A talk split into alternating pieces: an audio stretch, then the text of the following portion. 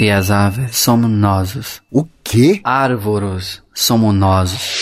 As árvores somos nós. As árvores somos nós. O podcast do Greenpeace Brasil.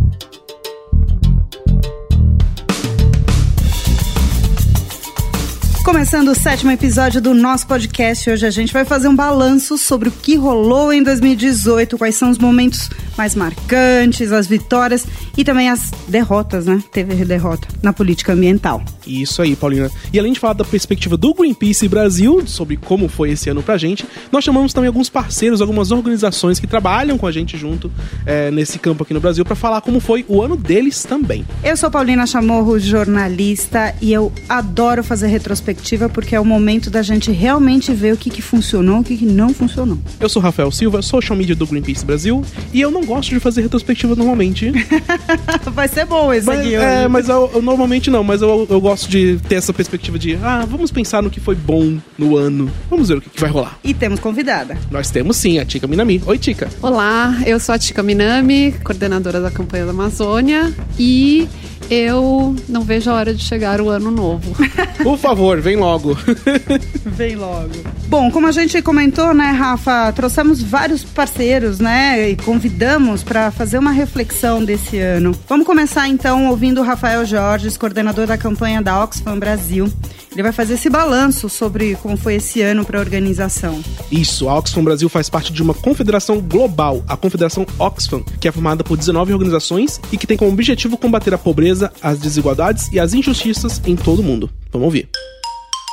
O ano de 2018 não foi um ano de boas notícias, né? Ele é um ano de consolidação de retrocessos sociais. Nós registramos o aumento da pobreza e da desigualdade de renda do trabalho pelo terceiro ano consecutivo e a primeira estagnação nas desigualdades gerais né, de rendimentos domiciliares per capita em 15 anos. Também houve um registro de recuo brutal na equiparação de renda entre negros e brancos, de 57% para 53%, e o primeiro recuo na equiparação de renda entre mulheres e homens em 23 anos, que caiu de 72% para 70%. Ao mesmo tempo, foi um ano em que alguns debates importantes foram levantados, sobretudo em relação às saídas para a crise fiscal. O primeiro deles é sobre recursos que entram, ou seja, o sistema tributário. Existe hoje um entendimento bem claro de que pobres e a classe média pagam muito mais essa conta do que os super ricos. E também existe algum consenso na necessidade de redistribuir a carga tributária, tributando mais o topo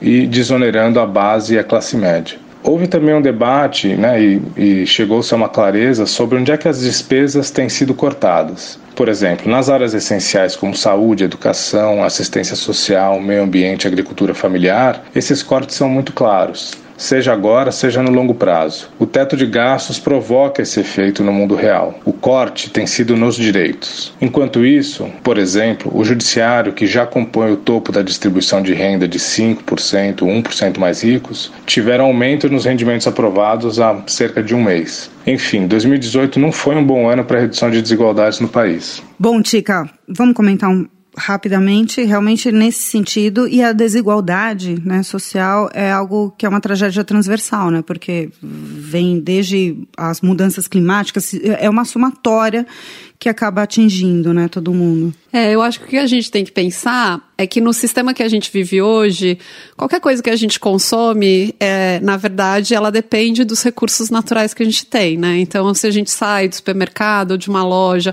com um produto, na verdade, a gente está levando um pouquinho desses recursos, né? Seja ele é, a própria terra, seja minério, seja água.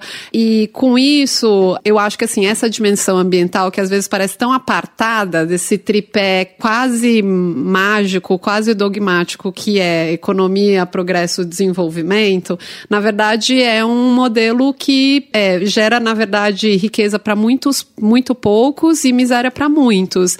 Então, acho que a gente, uma das nossas tarefas também é aproximar essa dimensão ambiental da vida das pessoas, porque na verdade eu acho que é a desconexão também com o ambiente, com a natureza, que tem levado cada vez mais, na verdade, a apresentar soluções que nada mais são do que só a causa do problema, né? Ou seja, até quando a gente vai ficar explorando exaustivamente os recursos naturais é, como se não houvesse amanhã, sendo que o amanhã já está batendo na nossa porta. Pois é, vamos seguir a nossa retrospectiva hoje nesse episódio, o sétimo episódio, né, das Árvores Somos Nós. Vamos ouvir mais uma ONG parceira do Greenpeace, o ISA, o Instituto Socioambiental. O ISA é uma organização da sociedade civil brasileira sem fins lucrativos, tem o objetivo de defender bens e direitos sociais coletivos e difusos relativos ao meio ambiente, ao patrimônio cultural, aos direitos humanos e dos povos. Isso aí, Paulina. E quem vai falar pra gente como foi 2018 pro ISA é a Adriana Ramos, é a coordenadora de Política e Do Instituto Socioambiental. Vamos ouvir. 2018 não foi um ano fácil, né? Nós começamos o ano tendo que lutar contra a revogação da renca, passamos o ano segurando a onda de projetos de lei como a mudança do licenciamento ambiental, como os agrotóxicos, mas fizemos uma boa parceria com o Greenpeace e com outras organizações nessa atuação do Congresso. Conseguimos evitar que alguns jabutis, que são as emendas indevidas que entram em medidas provisórias, fossem aprovados, como a autorização para a construção do leão de Tucuruí dentro da terra indígena Vaimiri-Atuari, sem respeitar o direito de consulta livre, prévia e informada, e como alterações a limites de unidades de conservação, que também vieram como emendas em medidas provisórias.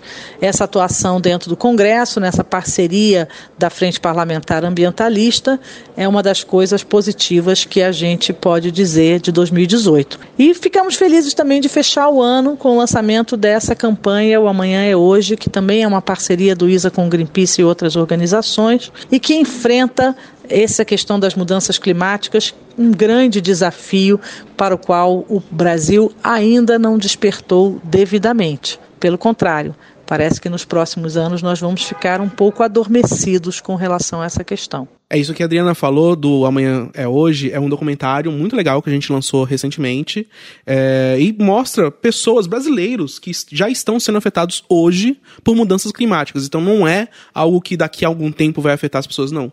A gente buscou exemplos e mostramos como as pessoas já estão sendo afetadas. Você pode assistir, o documentário tem 23 minutos, está no amanhãehoje.org.br. Acesse lá e assista. E nós vamos ouvir também uma ONG parceira do Greenpeace que fez um balanço de 2018, dessa vez o Engajamundo, uma organização que é liderada e feita por jovens e para jovens. É isso mesmo, Rafa. O Engajamundo acredita na juventude como uma peça fundamental para enfrentar os maiores desafios sociais e ambientais do nosso país e, claro, globais, né? E quem fala em nome do Engajamundo hoje é o Pedro Lacerda, um dos coordenadores. Vamos ouvir. Esse ano a gente fazendo uma retrospectiva do que aconteceu em 2018, a gente já começa mega feliz porque são cinco anos de organização, a gente comemorou isso é, mais de 90 mil pessoas impactadas desde o nascimento da organização e hoje a gente está ocupando 18 estados do país, nas cinco regiões. Começamos o ano com uma campanha super massa de combate ao assédio e contra a LGBTfobia é, em bloquinhos de carnaval em 10 cidades, um, com uma campanha de carnaval de adesivaço nesses blocos. Também assinamos, junto com outras gigantes organizações de juventude do Brasil. É, lançamos o Pacto das Juventudes pelos ODS. O que, que é isso? É uma galera que trabalha para fomentar a implementação dos ODS é, no Brasil, que são os Objetivos de Desenvolvimento Sustentável, e tem o objetivo é, de impactar mais de 10 milhões de jovens em 10 anos. A gente realizou esse ano quatro encontros regionais no Norte, Nordeste, Sul, Sudeste, junto com o Centro-Oeste, juntando 80 voluntários da, da rede do Engajamundo, com o objetivo de construir a campanha de eleições, junto com uma parceria que a gente teve com blogueiras negras, rede feminista de juristas, Me Representa e o voto LGBT, com o intuito da gente discutir pautas relacionadas à representatividade de jovens na política, é, juntamente com uma formação de gênero, raça, é, que aconteceu durante os encontros regionais. É, a gente conseguiu dar o pontapé inicial no programa Engaja na Amazônia, que foi é um projeto co-criado com jovens da Amazônia na região do Tapajós em 2017 no nosso encontro nacional e que deu início agora em setembro. São seis meses com a galera de lá da região amazônica e que está sendo muito incrível.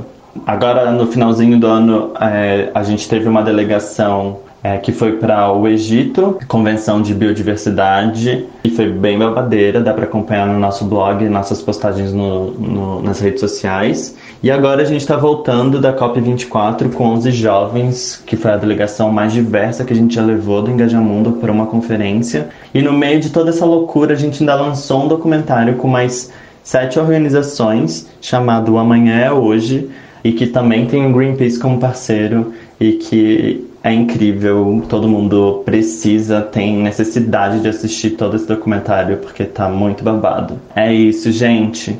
Uma questão legal que eu gostei do, no áudio do Pedro é, e no Engajamento em geral é que eles trazem a, a questão da, da, representatividade, né? De sempre estar trazendo alguma coisa assim nas ações que eles fazem porque justamente mulheres são bastante afetadas por mudanças climáticas, como a gente viu no comentário. É, pessoas negras também são muito afetadas. É, e eu acho muito importante eles estarem também é, engajando com jovens, porque são jovens que vão ser a, a, próxima geração que vão ser afetadas por isso, por mudanças climáticas. Então, ele, é muito importante estar criando essa consciência nessa nova geração, para que, se a gente não conseguir consertar a nossa geração, eles, né, tentem. Claro, tem outra coisa bacana que, que eles trouxeram, é que eles conseguiram acompanhar uma convenção das partes que é realmente, às vezes, bem pouco acompanhada e é sumamente importante para o Brasil, que é a COP da biodiversidade que rolou Sim. no Egito.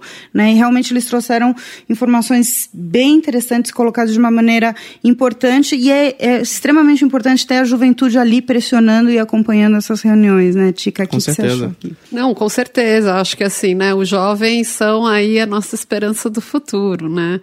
Vão ser os mais afetados, e assim como o Rafa estava dizendo, né, acho que em tempos de mudança climática, a gente precisa precisa realmente reconhecer que elas já estão acontecendo, elas não vão ser uma coisa que vai acontecer daqui 50 anos, elas já, já estão acontecendo. Essa geração, a nossa geração, já vai sentir bastante, é, e os jovens também. Então, assim, acho que também por eles, junto com eles, a gente tem aí um grande desafio, né? Concordo muito também com a fala da Adriana é, sobre a importância dessa atuação em rede, porque a crise climática eu acho que realmente é a maior crise que a humanidade hoje enfrenta e não vai ter uma organização ou um setor da sociedade que sozinho vai dar conta dessa, desse desafio. Então, realmente, a gente precisa é, se unir no sentido de né, é, estar numa atuação em rede importante. É, acho que o, desaf o desafio para o Brasil, que sempre foi uma liderança na questão climática, agora a gente realmente está dando passos largos né, para a gente está indo de marcha ré para o futuro. Então, é, é, é, bastante preocupante o fato da gente ter um novo governo que nega né, as mudanças climáticas, sendo que as mudanças climáticas, claro, vão afetar todo mundo, mas como disse o Rafa, ela afeta primeiro as populações né, mais vulneráveis, mais pobres, é, vão ser os jovens, as mulheres, os negros. Então, precisamos não só é, da solidariedade, como de ação mesmo porque é, os efeitos e os impactos das mudanças climáticas vão chegar para todos. Bom, vamos seguindo aqui. A gente tem mais participação dos parceiros do, do, do Greenpeace eh, nessa nossa retrospectiva. Vamos falar agora de direitos humanos, né? A gente vai ouvir como foi 2018 para a Anistia Internacional Brasil, que é um movimento global que realiza ações e campanhas para que os direitos humanos reconhecidos internacionalmente sejam respeitados e protegidos. Isso, nós vamos ouvir a Jurema Werneck, que é diretora executiva da Anistia Brasil, e ela falou um pouco sobre como foi 2018 para eles. Vamos lá. 2018 foi um ano de muitos desafios. Nós vimos em todo o país graves violações de direitos humanos ocorreram. Vimos também que as autoridades públicas falharam terrivelmente no cumprimento das suas obrigações de proteger a vida das pessoas, de proteger e garantir o direito, o exercício de direitos por todas as pessoas. Vimos também, tivemos logo no início de 2018 o, o, gesto grave da intervenção federal na segurança pública do Rio de Janeiro.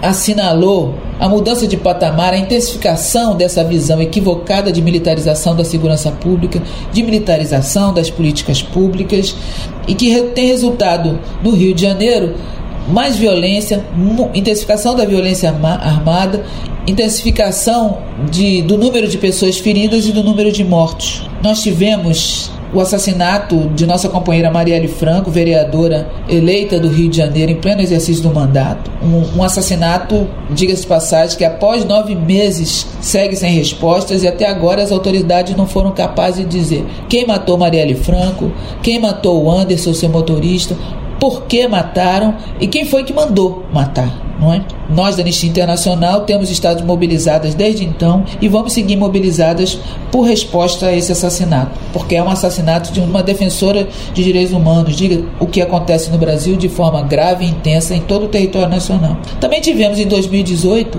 ataques né, ao, ao direito das pessoas e do, das organizações, dos movimentos sociais ao protesto, a expressar sua, seu ponto de vista, sua visão e suas propostas e ao direito de expressão, de livre expressão. Isso é terrível e a Anistia Internacional é, viu essa a situação com forte preocupação e, e segue conclamando a sociedade brasileira para reagir, para proteger o direito. Porque o direito de reclamar é um direito básico de qualquer pessoa, não é? E não, é, não cabe à autoridade pública reprimir nem violar esse direito. Por outro lado, 2018 foi um ano de mobilização, de forte mobilização em defesa dos direitos e ampliação desses direitos. Nós vimos que em 2018 as mulheres lideraram. Em 2018 foi a oportunidade que a sociedade do Brasil e do mundo teve de reconhecer o papel das mulheres na luta por direitos, na luta por dignidade. As mulheres estiveram na linha de frente e anunciam né, um futuro em que, de continuar na linha de frente por esses direitos. 2018 também demonstrou a necessidade e a intensificação da articulação da sociedade civil, da constituição de diferentes frentes de resistência e luta. Isso é um mecanismo, isso é um gesto importante num país como o nosso, em que os direitos têm sido ameaçados cotidianamente. Vimos também em 2018 a intensificação da solidariedade, do gesto de solidariedade, a exemplo do que a família de Marielle Franco e de Anderson Gomes tem experimentado. Nós da Anistia Internacional estamos no momento com uma campanha é, acontecendo, que é, que é uma forma de abrir espaço para essa solidariedade internacional. Essa campanha se chama Escreva por Direitos e convida as pessoas a enviar mensagens de solidariedade às mulheres diferentes partes do mundo que têm estado na linha de frente. No Brasil, essa solidariedade será enviada à família de Marielle Franco, em reconhecimento à memória de Marielle, em reconhecimento à luta de Marielle e também em reconhecimento eh, e apoio a essa família nesse momento tão doloroso. Bom, pontos fundamentais né, que a Jurema trouxe aqui Com esse certeza. ano, né, Tica, também uma, uma, uma retrospectiva bastante dolorosa nesse sentido, né, não só para o Rio de Janeiro, para toda a sociedade brasileira, né? É, eu acho que um ponto em comum em todas as falas, né, dos parceiros é como 2018 foi difícil, está sendo difícil e acho importantíssimo duas palavras que a, a Jurema traz, que é a solidariedade e a esperança, né? E, e esse cuidar um do outro, porque nós vamos precisar disso nos próximos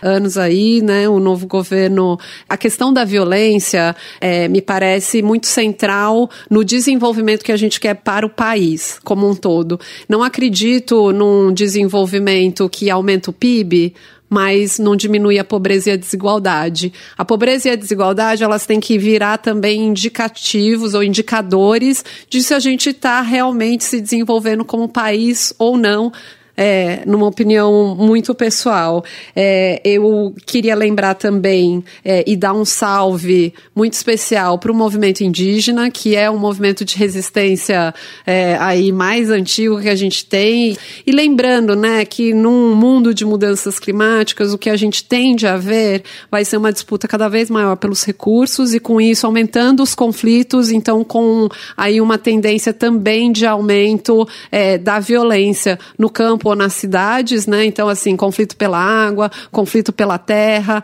e que a gente precisa se unir é, realmente para defender a democracia, defender os nossos direitos. Eu acho que é, esse é um dos pilares fundamentais, o direito ao protesto pacífico, o direito, acho que o, o Estado né, brasileiro, as instituições, é, elas não têm que ver o, o protesto como uma ameaça, mas elas têm que acolher o que a população, o que as ruas estão dizendo. É, espero ver uma sociedade civil bastante aguerrida é, aí na defesa dos seus direitos direitos nos próximos anos, com certeza o Greenpeace estará ao lado é, dos setores que vão defender a democracia e os direitos. É, e lembrar também que o Brasil já lidera é, tristemente, né, é o campeão no ranking de país mais letal ou mais perigoso para ativistas que lutam pela terra, é, pela água, pelas florestas. Então, temos aí uma lição de casa a fazer, né? E acho que é dever de todo cidadão cobrar isso do Estado brasileiro.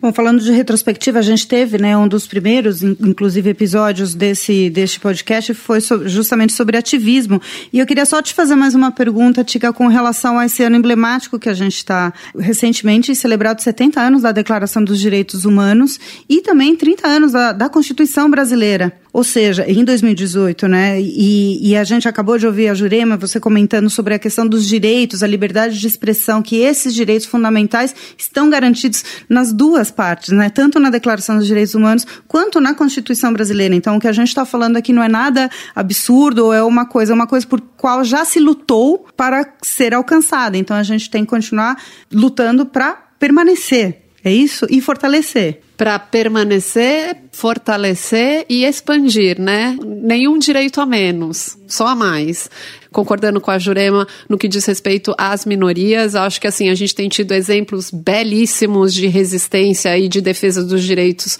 dos indígenas, das mulheres, dos negros. E acho que é dever de todo cidadão realmente se colocar. E é importante dizer, esses não são só os direitos das minorias, esses são direitos de todos nós.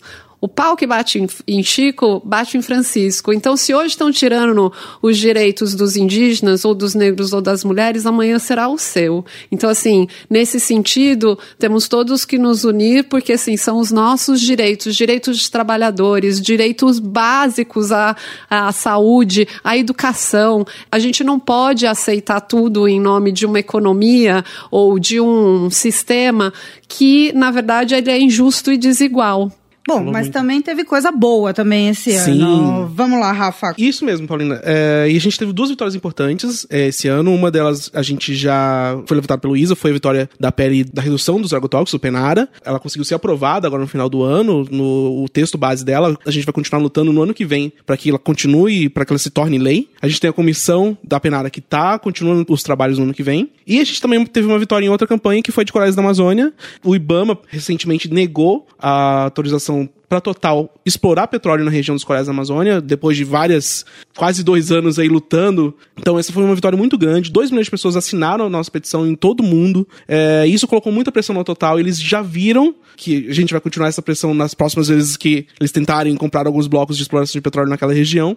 E o Ibama viu, né, que realmente a gente está atuando nessa fronte. Então, muito obrigado também para todo mundo. Se você está ouvindo e você assinou a petição em defesa dos corais da Amazônia, muito obrigado porque você foi parte dessa vitória também. Quer comentar, Tica? Quero. Essa história é muito legal, né? Porque a partir do, do momento foi recentemente, é uma descoberta até recente, né, colocada os corais da Amazônia e já imediatamente já estavam ameaçados, né? Então teve essa mobilização mundial aí liderada pelo Greenpeace que foi bem bem importante. É, e acho que é importante a gente lembrar, né, do que que a gente está falando. A gente está falando de exploração de petróleo, que é um, né, que, que contribui enormemente aí para esse problema que a gente vem falando aí ao longo do podcast, que são as mudanças climáticas, é, ameaçando uma biodiversidade riquíssima num bioma é, super frágil que, na verdade, a Amazônia ela é fundamental também para regular o clima global. Então, assim, a gente ter uma exploração de petróleo, fica parecendo muitas vezes que o Greenpeace ou as campanhas é, do Greenpeace ou dos parceiros só dizem não, mas na verdade a gente está dizendo sim. A gente está dizendo sim aos corais, a gente está dizendo sim à biodiversidade, a gente está dizendo sim ao futuro, ao fut um futuro diferente que a gente quer ver, um futuro com mais vida, com mais direito, com mais democracia. Então acho que é isso e que só a atuação mesmo conjunta da sociedade, seja a, a, nossa atuação aqui entre parceiros em rede, seja contando com as pessoas apoiando as causas e as campanhas, é esse, eu acho que é também a força da sociedade para mostrar, para dizer daí para o Estado ou para as empresas como a gente quer esse futuro, como a gente quer esse país. Então também quero mandar aí um salve muito especial para os parceiros, para todas as pessoas que estão aí se engajando. Acho que teve na questão do PL do veneno uma coisa impressionante que foi uma mobilização realmente massiva da sociedade brasileira, dizendo para a bancada ruralista, né, que estava querendo aprovar mais veneno no nosso prato, de que não, de que a gente quer um, não só um futuro saudável, a gente quer uma vida saudável, a gente quer uma comida de verdade para dar para nossa família, para os nossos filhos, né? E embora lá no Congresso a gente perca nos votos, eu acho que a gente ganhou. É, isso para mim foi uma demonstração mesmo da força da sociedade, da força da democracia brasileira também, e que isso tem que continuar.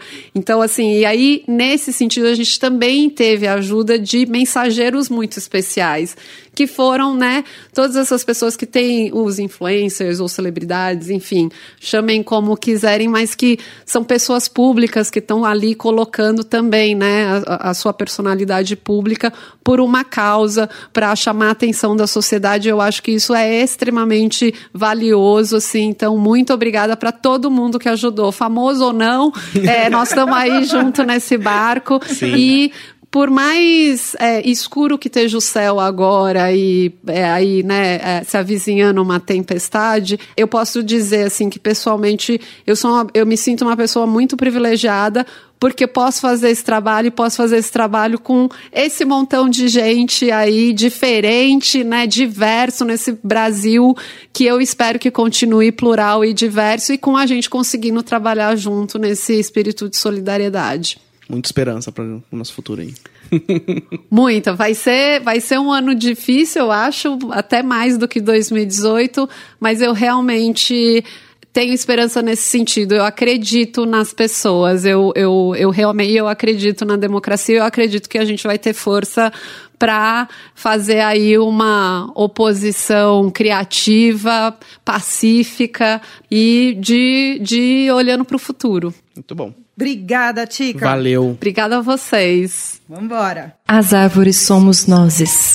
Ativismo pelo Brasil. E no Ativismo pelo Brasil nós temos mais uma vez a presença do Felipe Souza aqui trazendo histórias bacanas de ativismo pelo país inteiro. Fala pra gente ver qual a história que você trouxe nessa vez desse episódio do As Árvores Somos Nozes.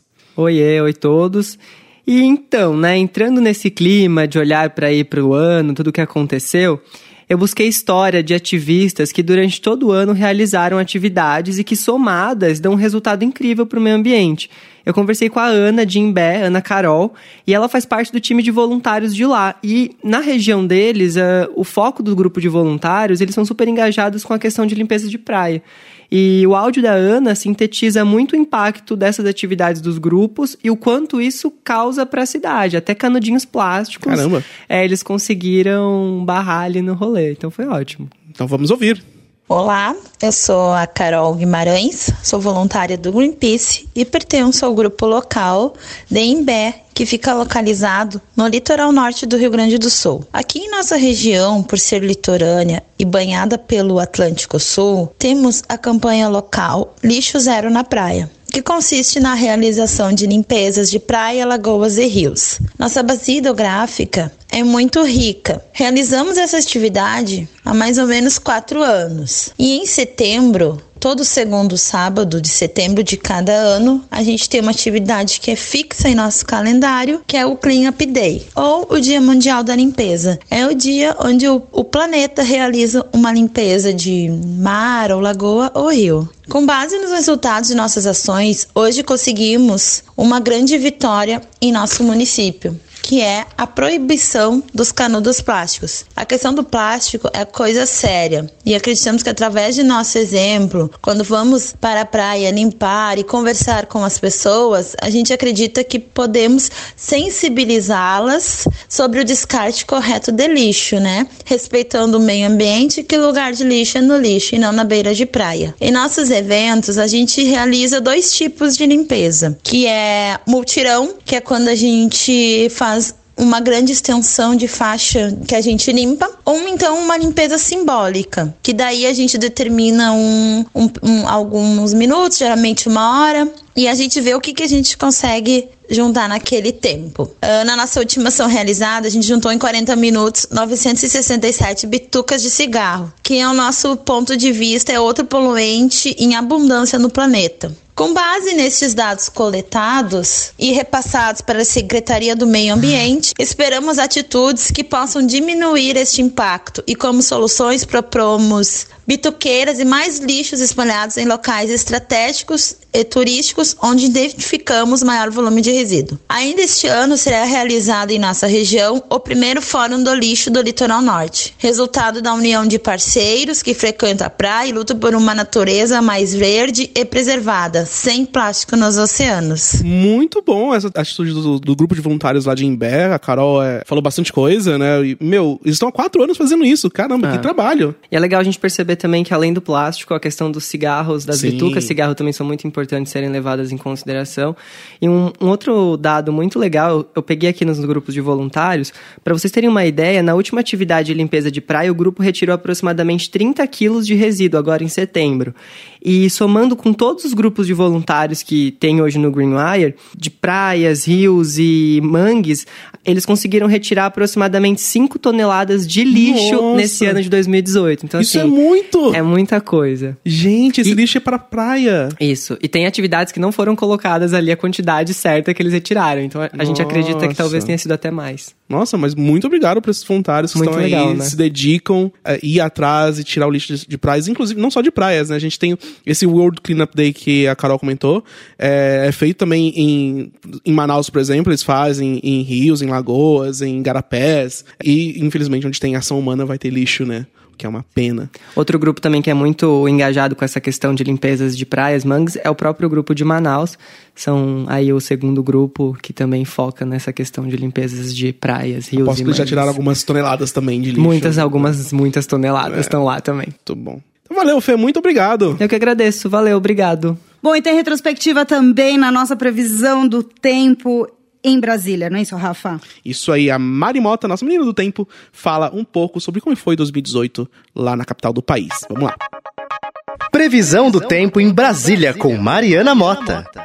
Olá a todos! Chegou a hora de fazermos uma retrospectiva 2018 do Congresso. Como será que foi o clima por aqui esse ano, hein? Bom, para abrir, o que eu posso dizer é que tivemos momentos de tempo fechado, de tempo ruim mesmo, mas tivemos momentos de tempo bom também. Conseguimos avançar em algumas conquistas significativas, especialmente se analisarmos o contexto que estamos em um Congresso com maioria ruralista. E para começar essa retrospectiva, vale reforçar que existe no Congresso uma chuva de projetos antiambientais tramitando. E eles não são só de agora, não. A maioria são velhos conhecidos que estão por aqui há alguns anos. São agendas de interesse da bancada ruralista que têm encontrado cada vez mais abrigo no governo. Essas agendas visam principalmente o enfraquecimento da legislação ambiental e a reorientação do regramento fundiário em favor de interesses do setor agropecuário. Bom, mas e aí? Vamos refrescar essa nossa memória? Eu gosto de começar pelo lado bom, então eu vou começar pela aprovação do projeto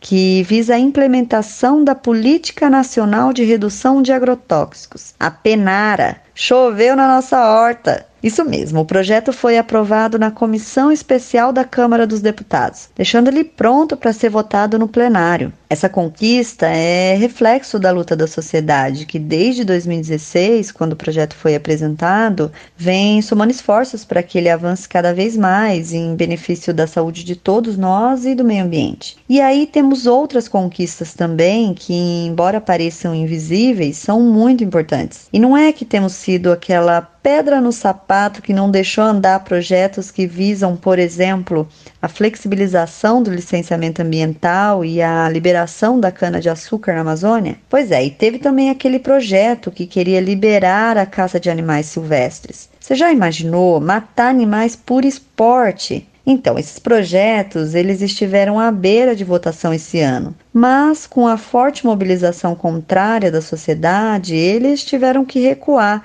e não conseguiram avançar muito até agora. Mas eles ainda são uma grande ameaça e vão voltar com tudo no ano que vem. Assim como aquele projeto dos ruralistas que quer colocar mais veneno no nosso prato, que quer facilitar o uso de agrotóxicos. Pois é, eles conseguiram avançar com o pacote do veneno, que agora pode ser votado no plenário da Câmara. Apesar da nossa intensa mobilização contra esse projeto, é, os ruralistas fecharam os olhos e aprovaram o projeto na comissão especial. Pois é. Bom, esse foi um apanhado aí dos principais projetos que passaram pelo Congresso esse ano. Todos eles vão continuar seguindo a tramitação no ano que vem e nós vamos continuar seguindo eles também.